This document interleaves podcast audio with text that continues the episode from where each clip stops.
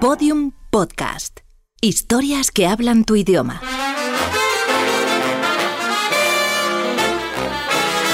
Mañana empiezo. Temporada 3, episodio 4. Los entrenamientos personales. Hola Ana, ¿qué tal? ¿Esta tarde? Uf, fatal. Mañana, no, no, mañana tampoco. Y... mm, No, el fin de semana imposible, nos vamos de viaje. No, no, no, no. ¿Y cómo le digo yo que no voy al gimnasio porque me he desapuntado? Si es que no hay manera, si es que es un rollazo, yo me aburro un montón ¿eh? ahí con las máquinas, todos esos cachas en, en tirantes y en body, horteras, mira qué horror, es que no, que no me apetece y además que no adelgazo, que, que, que hago unos esfuerzos horribles, salgo con ganas de vomitar y no consigo nada. Pero algo de ejercicio tengo que hacer porque además es que me siento tan bien cuando lo hago. Si David me dijo que estaba encantado con su entrenador personal. Oye, lo mismo es esto lo que tengo que hacer, un entrenador personal. Voy a mandarle una nota de voz a ver qué me dice. Hola David, guapo, ¿qué tal? Oye, este fin de semana voy a Valencia y quería probar en el centro de entrenamiento donde me dijiste que ibas, que estabas contento con el entrenador, ¿no? ¿Te ha ido bien? Porque me dijiste que te había ido bastante mejor que el gimnasio. Bueno, ya me dices. Un besito. ¡Mua!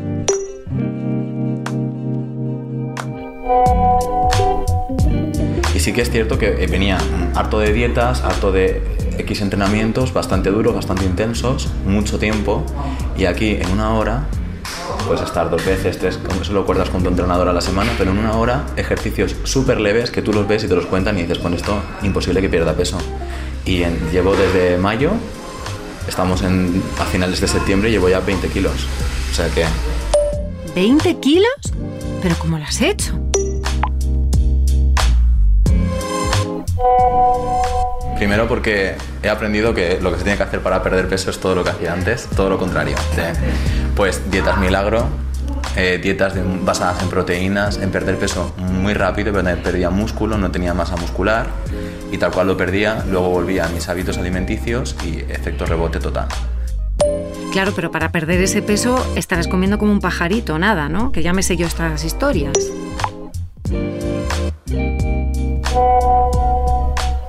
Más que en toda mi vida, o sea, increíble. A mí cuando me presentaron la dieta, lo primero que le dije al endocrino fue, con esto voy a engordar. Porque yo en las dietas, proteínas, nada de hidratos, nada de grasas, y aquí me paso el día comiendo hidratos, comiendo grasas. Bueno, por ejemplo, con decirte solo que para cenar, mm, como mogollón de verdura, como un cuarto de kilo de verdura, pescado casi 200 gramos, medio aguacate, patata, eso para cenar. Bueno, y yo cenando yogur y frutita. Me muero de hambre, David, y no adelgazo nada. Bueno, es cierto que cuando yo, por ejemplo, cuando me contaban lo de hay que hacer ejercicio para perder peso, da una pereza, una pereza y un tedio tremendo. Porque claro, obviamente te dicen lo que no quieres escuchar. No hacía nada de ejercicio, hacía un poquito, pero no hacía lo que estoy haciendo aquí. Claro, pues lo que me pasa a mí, si por eso te llamé. ¿Y aquí te gusta?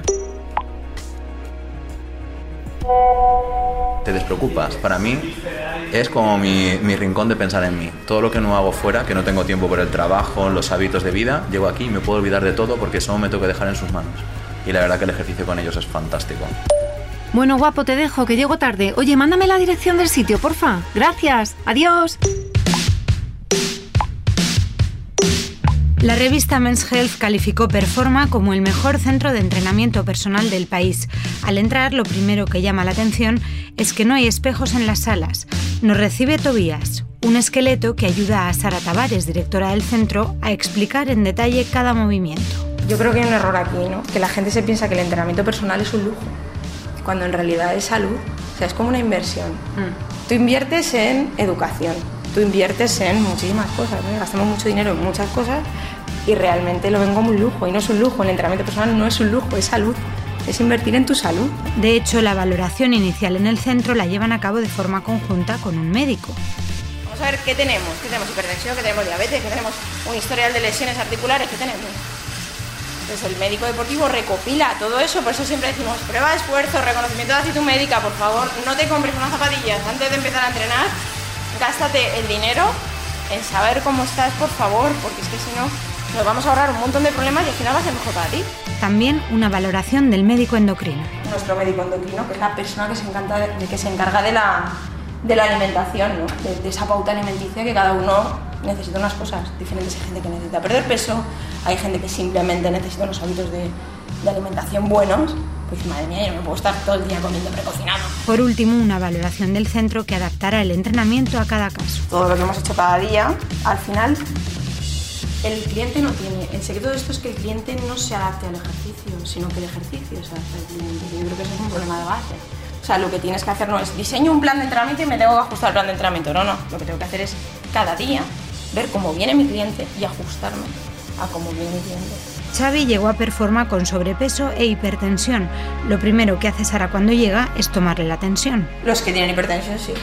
Antes y después. Y durante también. Cuando están muy controlados, van con pulsómetro y les tomamos la tensión para controlarnos, a ver cómo vamos. Los hábitos de Xavi no eran buenos. Mm, a ver, es que cuando de alguna forma la vida te va mal y tienes mucha, mucha tensión acumulada y bueno, y, bueno, cuando estás como estás, pues comes mucho de cosas que tienes que comer, bebes mucho. Ha ido introduciendo cambios poco a poco. Sobre todo ejercicio, ¿vale? O sea, yo pasé de no hacer nada a ir a dos o tres veces aquí a hacer ejercicio con Sara y luego también pues comencé a comer lo que es de todo. O sea, sin pasarse, pero de todo. Pero no como antes. Sí que es verdad que mm, como y bebo de todo, pero con control. O sea, sin abusar. O sea, antes a lo mejor me podía comer, por ejemplo, en un fin de semana, en una cena, pues a lo mejor, pues, no solo, ¿eh? Pero si iba a cenar con unos amigos, pues a lo mejor dos botellas de vino, más un cubata, y ahora pues me tomo pues una botella de vino entre, entre, entre varios y un cubata. ¿Sabes? O sea, sin pasarse.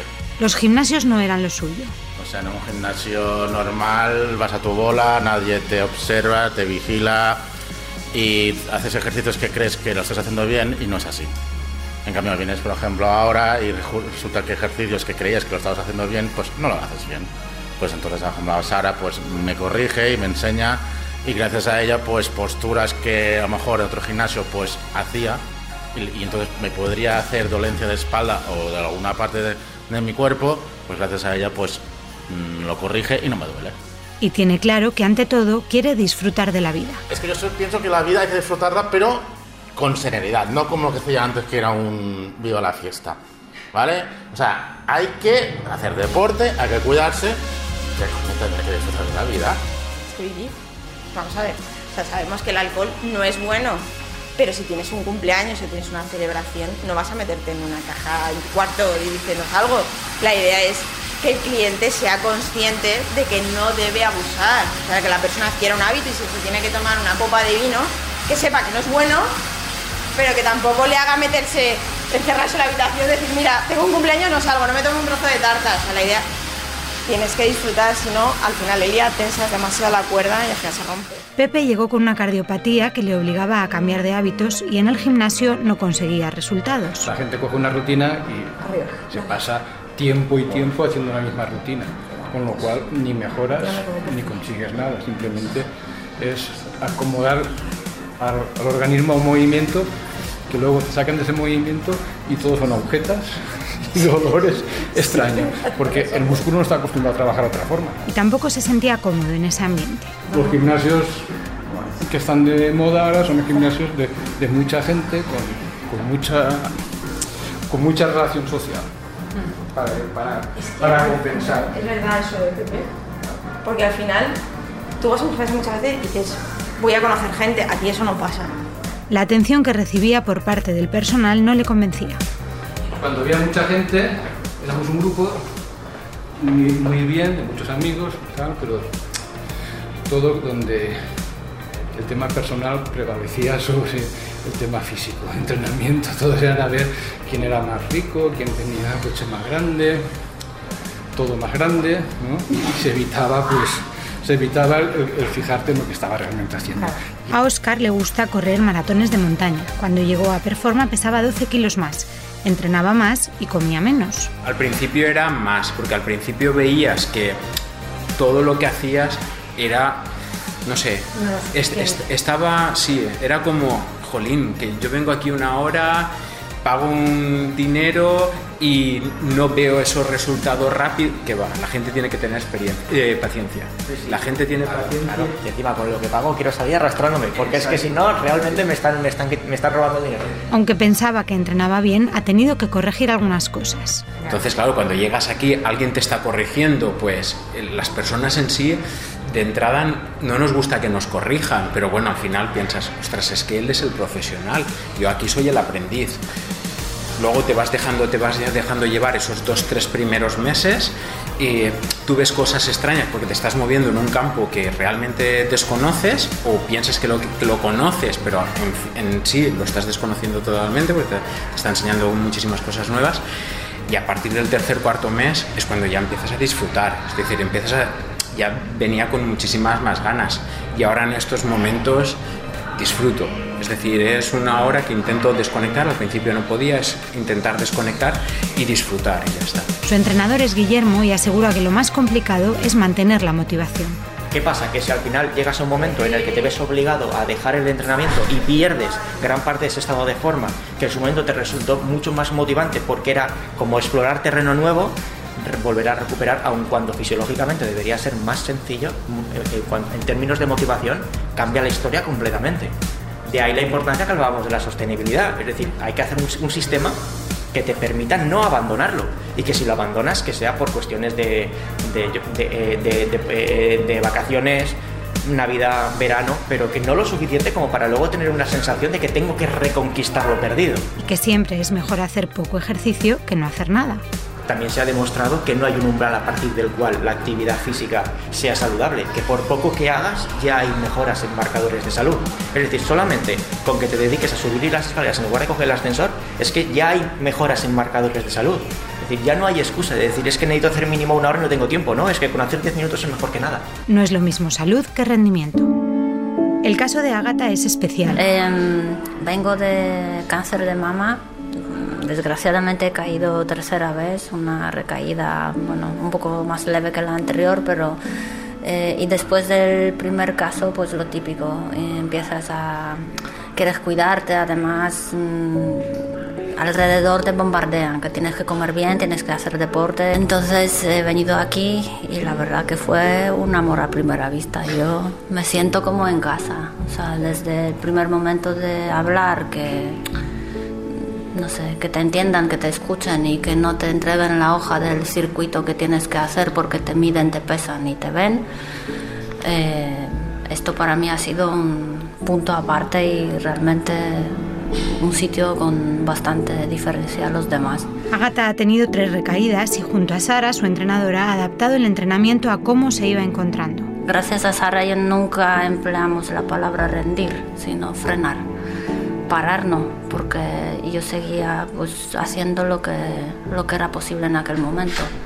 Caminar, vivir. El ejercicio le ha ayudado mucho en el proceso. Anímicamente yo creo que fue la mejor terapia que pude tener, porque mm, de, A ver, ella tiene muy buena actitud, ¿eh? de salir de un sitio que te limitan, porque el tratamiento, la enfermedad te limita y psicológicamente también te frena bastante. Parar no, porque parar no nos gusta la palabra, pero te frena porque dices, ostras, a ver, a ver si salgo de esta. Yo las recaídas, la experiencia es, jolín, estoy en, dentro de 10 o 5% porque a todas las demás salen ganando y yo estoy pues en el grupito que no, que no ha ganado, sino que sigue.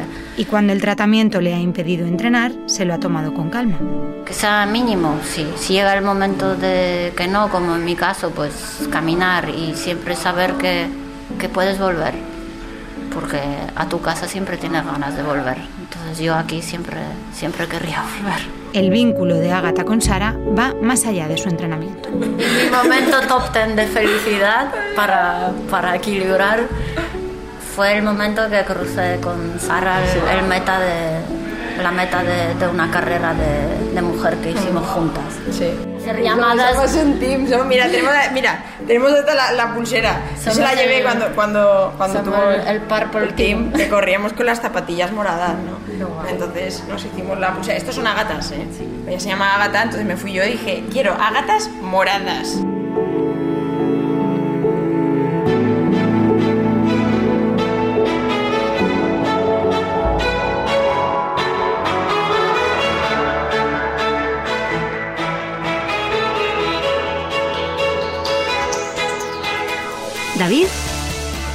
Hola. Sí, sí, sí, sí, ya he estado en el centro. Bueno, pues para empezar, me han tomado la tensión que nunca me la habían medido antes.